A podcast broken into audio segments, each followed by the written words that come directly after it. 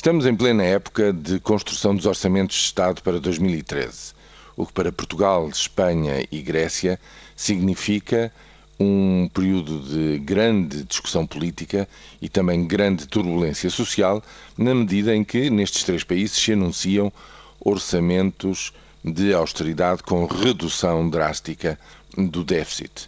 Para terem uma ideia, se em Portugal é preciso reduzir em 4.900 milhões de euros esse tal déficit para atingir os 4,5%.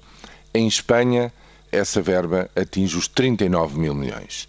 Agora, tenham em conta que Espanha, é, do ponto de vista económico, é seis vezes maior que Portugal. Portanto, lembrando-nos desta regra, isso significa que o aperto, se a Espanha tivesse a nossa dimensão, seria um pouco acima de 6 mil milhões, portanto, mais forte que o nosso. O aperto na Grécia terá de estar na casa dos 11 mil milhões. Ou seja, são verbas de facto muito importantes que têm grandes consequências sociais, nomeadamente porque têm implícita uma indispensável nova subida de impostos para as populações. Ou seja, a austeridade agrava-se. É isto que está, digamos, a ser preparado em todo lado. É por isso que há protestos de rua em todo lado.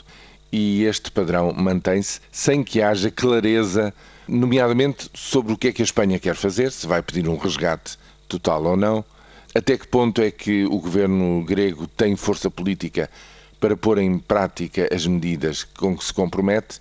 E reparem que se Portugal precisa de 4,3 mil milhões de euros na próxima fatia do acordo estabelecido com a Troika, a Grécia está à espera de receber 31,5 mil milhões.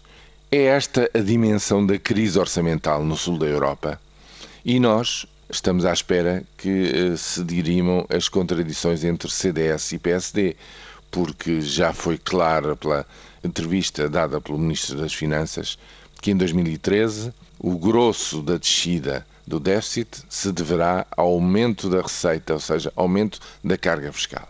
Coisa contra o qual o líder do PSD se manifestou ainda há muito pouco tempo frontalmente contrário.